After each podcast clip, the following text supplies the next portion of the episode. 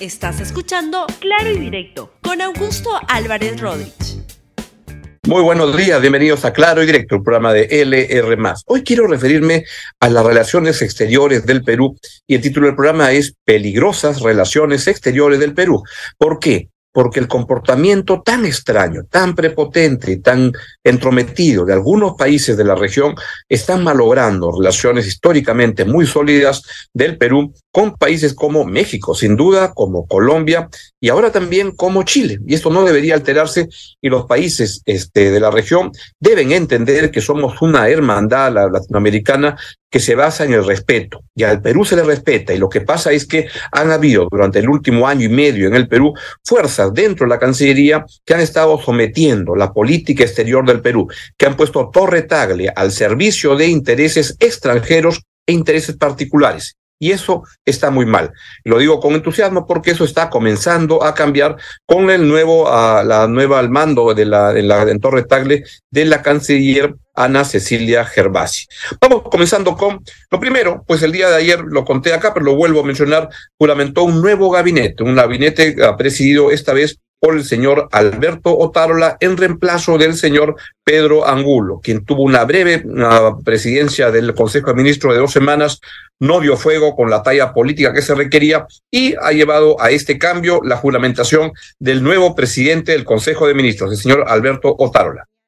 Regístrese, comuníquese y publíquese.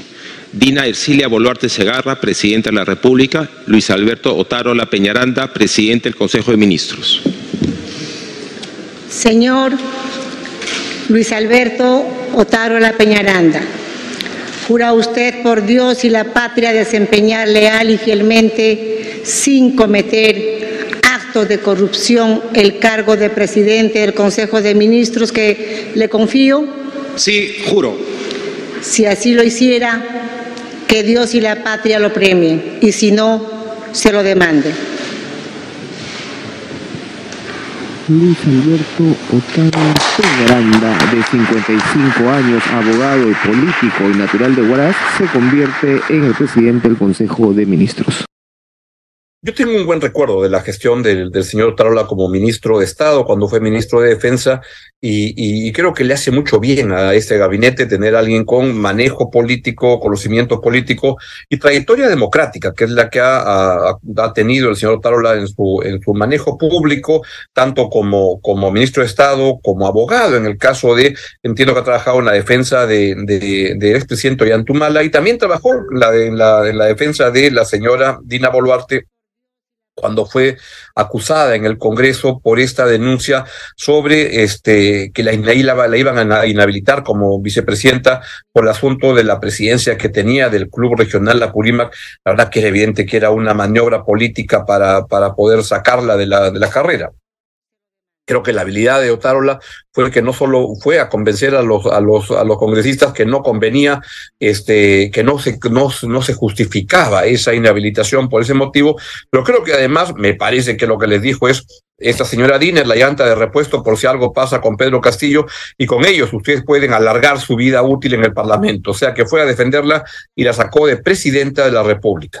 Creo que tengo una buena impresión y creo que en cuanto a las acusaciones que le está haciendo un sector de la, de la izquierda peruana, gran parte de la izquierda peruana, sobre este, responsabilidad en, la, en las muertes lamentables que han habido, a mí parece que es algo que debe investigarse, que debe investigarse bien, no asumir a priori, y lo que no me imagino es que el señor Otaro le esté diciendo vayan a matar gente como sea para este, parar esta, esta, esta protesta. Eso yo no lo creo, la verdad, no, no se condice con lo que es su trayectoria política previa. Y en todo caso, creo que él tiene una misión no solo de rearmar el gabinete para enfrentar temas importantes como la conflictividad, para enfrentar temas como un Congreso chúcaro, que hay que ver cómo negociar con este, pero creo que tiene el conocimiento, experiencia y enhorabuena que sea así. Y este, sobre ese tema, creo que en síntesis, el señor Tarola lo que le aporta al gobierno es este mejor manejo político y mejor entendimiento del sector público. Vamos, y si comparamos al señor este, Aníbal Torres cuando era presidente del Consejo de Ministros con el señor Alberto Tarola, Miren, yo no recuerdo que la gente de izquierda haya criticado a Aníbal Torres más bien estaban sometidos a él, estaban pensando qué chamba les podía dar el señor Aníbal Torres, y era una vergüenza. Torres, como presidente del Consejo de Ministros, es un escándalo, la verdad es algo penoso, lamentable, y es el que le llenaba de ideas y pajaritos en la cabeza al presidente Pedro Castillo, tan influenciable él, tan poca cosa, con tan poca capacidad de decisión, y lo llevaron al suicidio político entre Aníbal Torres y Alberto Tarola, vamos, hay una distancia enorme, creo que el Perú está en mucho mejores manos, ¿no es cierto? Al igual que en el caso de Dina Boluarte, no es una estadista, pero vamos, si comparamos Dina Boluarte en este desempeño que ha tenido con lo que era Alberto Castillo, pues creo que hay una diferencia notable. Con la señora Boluarte, pues da entrevistas a los periodistas, cosa que Pedro Castillo no hacía, se le entiende lo que dice, lo que quiere transmitir. Uno puede estar a favor, en contra, discrepar, estar en desacuerdo o estar de acuerdo pero vamos, tiene capacidad de explicar lo que quiere hacer, sabe más o menos bien lo que está pasando en el gobierno, cosa que Pedro Castillo no tenía la menor idea. Y lo otro es que rectifica. Dina Boluarte mete la pata con tanto entusiasmo, pero va rectificando en el camino desde la fecha del adelanto de elecciones hasta este anuncio que hizo que el tema de las muertes lamentables en los días de la, de la protesta se iban a ver en el foro militar eso no tiene ningún sentido. Se van a ver en el foro civil, pero lo que hace la señora Bolarte es que rectifica. En esencia, creo que estamos por el lado del Poder Ejecutivo en mucho mejor situación de lo que estábamos antes, con algunas atingencias que la voy a dar a conocer. Una de ellas, y creo que aporta Otárola, es en capacidad de negociar con un Congreso que ha votado que las elecciones se adelanten para el 20, abril del año 2024. Falta una segunda votación que lo ratifique. ¿Lo va a hacer? Vamos a ver, este Congreso, la verdad que lo que no quiere es irse. Y entonces vamos a ver qué negocian, qué hacen y qué trampas ponen en el camino. Pero por eso el, anuncio de Otárola de ayer de adelanto electoral es relevante. Escúchelo. Señores, ya contamos con plazos concretos para el, adelanto de elecciones eh, y reitero que esperamos que esto sea prontamente ratificado por el Congreso.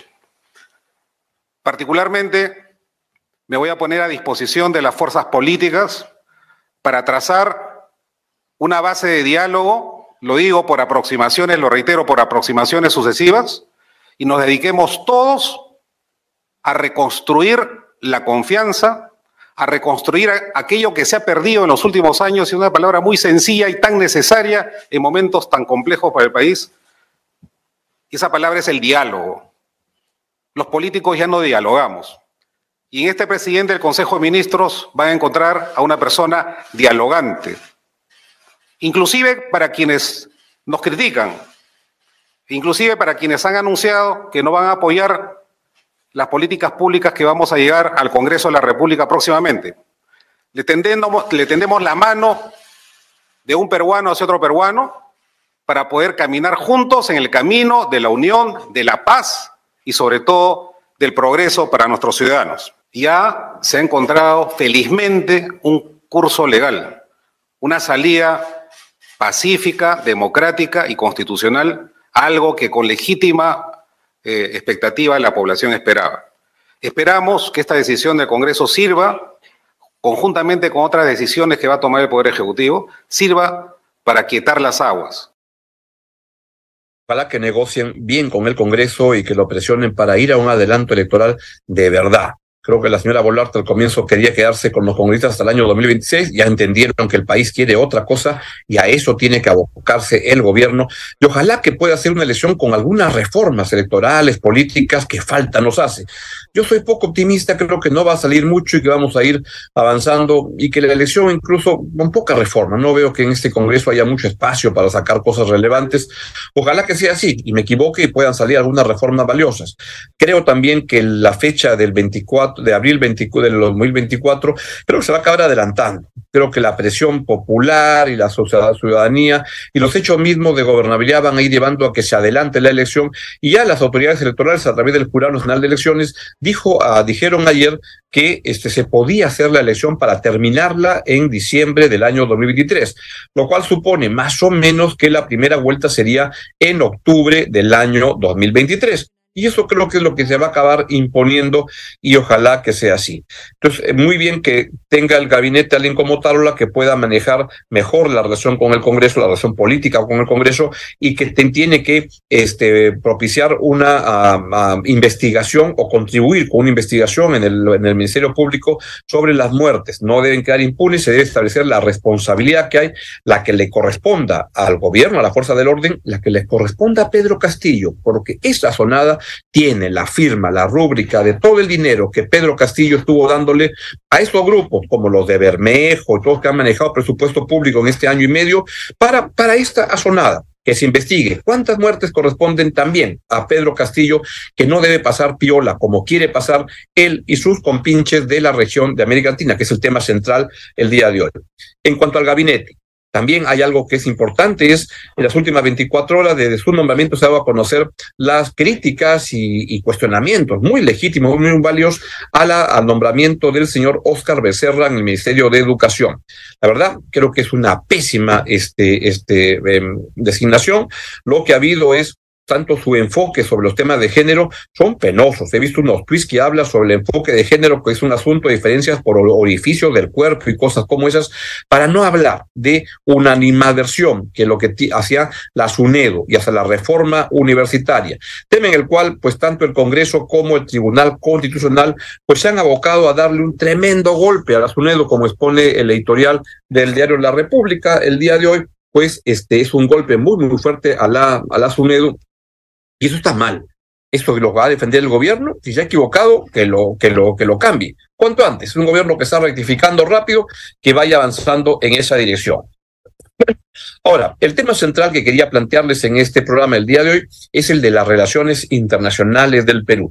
Y ahí el planteamiento que les quiero hacer es que lamentablemente el comportamiento entrometido, prepotente e inaceptable de gobierno de la región debe ser respondido con mucha claridad y mucha rigurosidad. Y es lamentable que presidentes entrometidos como Gustavo Petro, como Andrés Manuel López Obrador y otros gobiernos a los cuales quiero referirme malogren unas relaciones que para el Perú han sido privilegiadas, importantes. Es una pena que estos señores este, se hayan dedicado a eso. Y no es nuevo, no es nuevo lo que ha pasado. Yo recuerdo muy bien una entrevista que dio el primer canciller del gobierno de Pedro Castillo, el señor Héctor Béjar, que duró muy poco, 15 días, porque se dedicó a decir que el terrorismo era armado por, por la Marina de Guerra y tonterías como esas, en otra de los nombramientos de gente tan extraña que trajo el gobierno de Pedro Castillo. Pero lo más valioso de Héctor Béjar es que dio una entrevista cuando dejó el cargo donde dijo cosas tremendamente interesantes. Una de ellas, por ejemplo, dijo que cómo se producían los nombramientos en el gobierno de Pedro Castillo a pura gente que había colaborado en la campaña, familiares, paisanos. Ojalá la gente de izquierda le hubiera prestado atención. No le hizo, porque se hacían los locos. ¿Saben por qué se hacían los locos? Porque todos querían chamba, querían ver cómo se este, tapaban eso y conseguían algo. Pero fue un comentario, pero que desnudó la manera como estaba armando sus equipos de gobierno el señor Pedro Castillo. No solo dijo eso, también dijo que había toda una costra dentro de la región América Latina de gente como Andrés Manuel López Obrador, como Evo Morales, que lo que estaban era muy preocupados e interesados de a quienes nombraban en los cargos claves en la Cancillería peruana. Y, por ejemplo, estaban cuestionando por qué nombraban a, recuerdo, al señor Harold Forsyth como embajador en la OEA, porque decían que era alguien de derechas. Y entonces estaban muy preocupados por a quién nombraban, porque ahí ya se veía que Pedro Castillo se había convertido en peón de intereses regionales de México, de otros países, para ver cómo este, lo usaban para sus intereses. Y esto ha venido ocurriendo. Y eso se ve ahora como hay declaraciones tremendamente lamentables por parte de Andrés Manuel López Obrador o Gustavo Petro. La respuesta de Otárola a lo que ha dicho López Obrador, cuando le dice pare de referirse al Perú. Sobre las declaraciones del presidente López, yo quisiera recalcar que la Cancillería ha conducido este proceso, simplemente reiterar de que el Perú lamenta que un país hermano, con el que hemos mantenido históricos vínculos políticos, culturales, a lo largo de muchas, eh, muchos años, esté en este momento, eh, estemos en un estado eh, lamentable de, relaciones diplomáticas fomentadas básicamente por el señor López. pero confiamos en que esto amengüe. Hacemos un llamado a que el señor López pare de referirse al Perú, eh, porque hemos conseguido con mucho esfuerzo que nuestro país esté en paz. Y no vamos a permitir que personas que no tienen ninguna relación con el gobierno de Perú puedan manifestarse causando, ¿no es cierto?, incesante eh, eh, intromisión en los asuntos internos del país. La Cancillería está manejando ese asunto y eso es lo que diría a ese respecto. Muchas gracias. Bien, y el Premier también se refirió a la señora Lilia Paredes y anunció que este sí, que está recordó que la señora Lilia Paredes, la esposa de Pedro Castillo, está siendo investigada por participar en una organización criminal porque está la evidencia de que ella también era parte de la mafia enquistada en Palacio de Gobierno. Se le ha dado el asilo, pero si es que hay un pedido de extradición, debería cumplirse. Véalo, por, escúchalo, por favor. Se ha informado a México que la señora Lilia Paredes se encuentra comprendida en una investigación preparatoria como coautora del delito de organización criminal. Eso es lo que aparece en los registros de la Fiscalía del Poder Judicial. Y asimismo se ha señalado que en el Perú no existe ninguna persecución política e impera el Estado de Derecho y la separación de poderes. Eh, México, efectivamente, ha otorgado el asilo diplomático al amparo eh, a las personas eh, que usted, a las que usted ha hecho referencia, amparado en la Convención de Caracas, que es un tratado internacional que data de 1954. Entonces, la calificación y la concesión de este asilo diplomático corresponden a México. Y el Perú es respetuoso del derecho internacional. Pero así como es respetuoso del derecho internacional, como lo ha mencionado la canciller, también cautela con especial cuidado los altos intereses del país y ha tomado las decisiones que ustedes ya han conocido no es primera vez que México se ve eh, metido en problemas de ese tipo. También le declararon persona no grata su embajador en Bolivia hace unos años, porque López Obrador se cree que es el nuevo Lula, el nuevo líder regional. La verdad que es alguien que, en términos internacionales, es un patán es un entrometido y hace bien la Cancillería peruana en ponerle un alto. No solo a él, el presidente de, Colombia, el señor Gustavo Petro, es otro entrometido y tengo entendido que hay un plantón el día de hoy en la Embajada de Colombia. Si pueden poner el, el, afiche, por favor, para hoy, 22 de diciembre, a las 4 de la tarde, para otra vez hacerle ver al señor Petro que no se debe entrometer en los temas del Perú. Y me parece que es una manera también de recordarle a esa embajada que si siguen con estas majaderías, debería el señor Petro ser consciente que su embajador quien sea, también debe ser declarado persona no grata, porque no se puede tolerar que la diplomacia peruana esté, como creían ellos que estaba, al servicio de intereses extranjeros regionales. Es inaceptable, es lo que está ocurriendo y debe ser notificado a Colombia que si sigue de esta manera, pues su equipo diplomático se va a pasar la Navidad a Bogotá. Ojalá que tenga muy claro eso el señor Petro, que es un bocón, que habla con una manera y una desfachatez inaceptable. Y luego, también está la canciller chilena, o la señora Urrejola. Si pueden poner la noticia, por favor, que ha aparecido en la prensa chilena y hayan rebotado mucho las críticas que hemos hecho Mirko Lauer y, yo en, nuestras columnas el día de ayer, porque lo que sostiene la señora Urrejola es una cosa incomprensible. Para Chile, dice la, la canciller chilena, Pedro Castillo no es un golpista, no es un golpista, pero no cumplió con las normas constitucionales. Entonces quebró la constitución, pero no es un golpista. Quiso disolver el Congreso, pero no es un golpista. ¿Qué entenderá la señora Urrejola? Y lo que lamentablemente se tiene acá es un doble estándar de no importa, este, el, el golpe se califica en función de quién lo hace, si es alguien que de izquierda o de, de derecha. Si es de derecha es golpe, si es de izquierda no es golpe. Ahora debieron recordar que el señor, además que eso está mal, ese doble estándar, Pedro Castillo no era de izquierda, por favor. Esto era una pastrulada que no tenía ningún sentido. Si la gente de izquierda, como lo están haciendo, defienden a Pedro Castillo, se están suicidando políticamente más de lo que están por haber acompañado el gobierno de Pedro Castillo, Verónica Mendoza, el señor Cerrón, etcétera, sin decir absolutamente nada. Y al final de la historia, querer tomar alguna distancia. Este gobierno, por favor, que la gente entienda, no es de izquierda. La izquierda no tiene por qué ser el mamarracho que ha sido el gobierno. La izquierda es una opción de gobierno que puede ser muy potente, muy organizada, y el Perú requiere algo que no tiene. Una izquierda inteligente, una derecha inteligente una izquierda y una derecha con principios, con valores, que no los tienen. Y por eso estamos como estamos, porque tenemos, estamos complicados con gente que entra en política por la izquierda, por la derecha, por el centro, pensando en su interés particular y no en los principios. Y entonces me parece que este, está bien, pero el señor López Obrador sigue hablando tonterías como estas. En el caso del Perú, pues la mayoría del Congreso estaba en contra del presidente que está detenido. No hay pruebas de que haya cometido un delito. No existe ningún dictamen muestre que tiene incapacidad moral.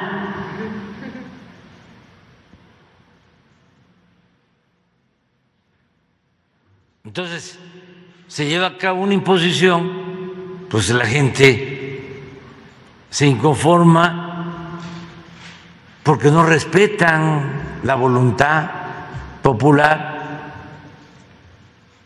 Y yo, la verdad, lamento mucho que el gobierno de Estados Unidos, que siempre habla de democracia, en este caso, en vez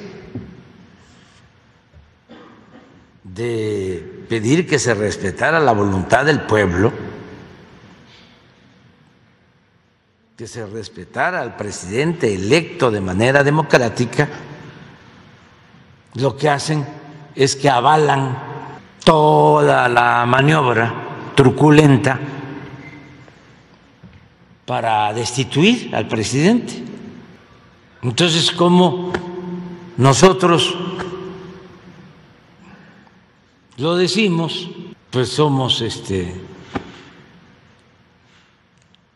non gratos. Este es muy lamentable. Lo más preocupante es la actitud represiva,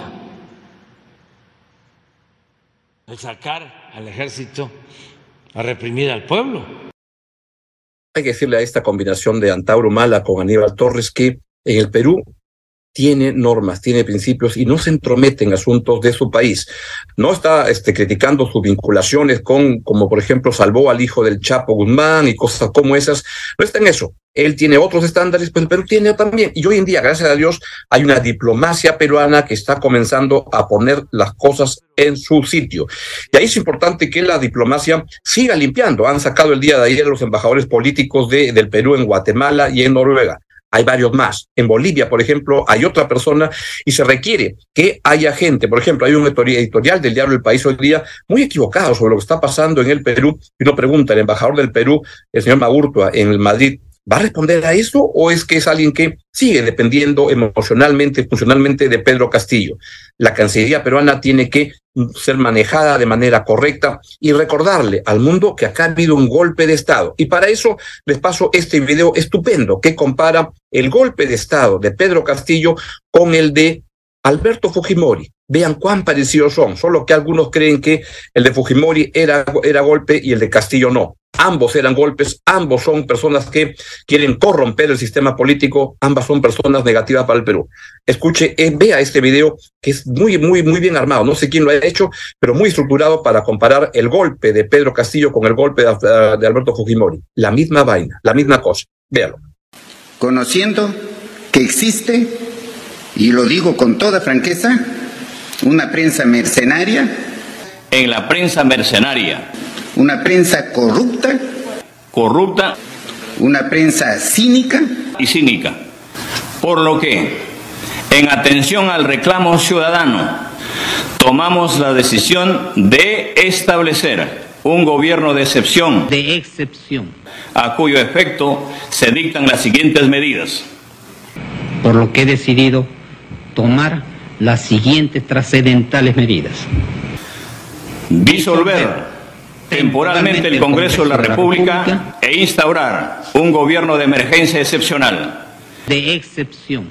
Se declara en reorganización el sistema de justicia, el Poder Judicial. Reorganizar totalmente el Poder Judicial. El Ministerio Público. Y el Ministerio Público. La Junta Nacional de Justicia. El Consejo Nacional de la Magistratura, el Tribunal Constitucional, el Tribunal de Garantías Constitucionales, la Policía Nacional, con el auxilio de las Fuerzas Armadas, dedicarán todos sus esfuerzos al combate real y efectivo de la delincuencia, la corrupción y el narcotráfico. Que conduzca sanciones drásticas para los responsables de la malversación de los recursos del Estado. A cuyo efecto se les dotará de los recursos necesarios. Para una honesta y eficiente administración de justicia. ¡Viva el Perú!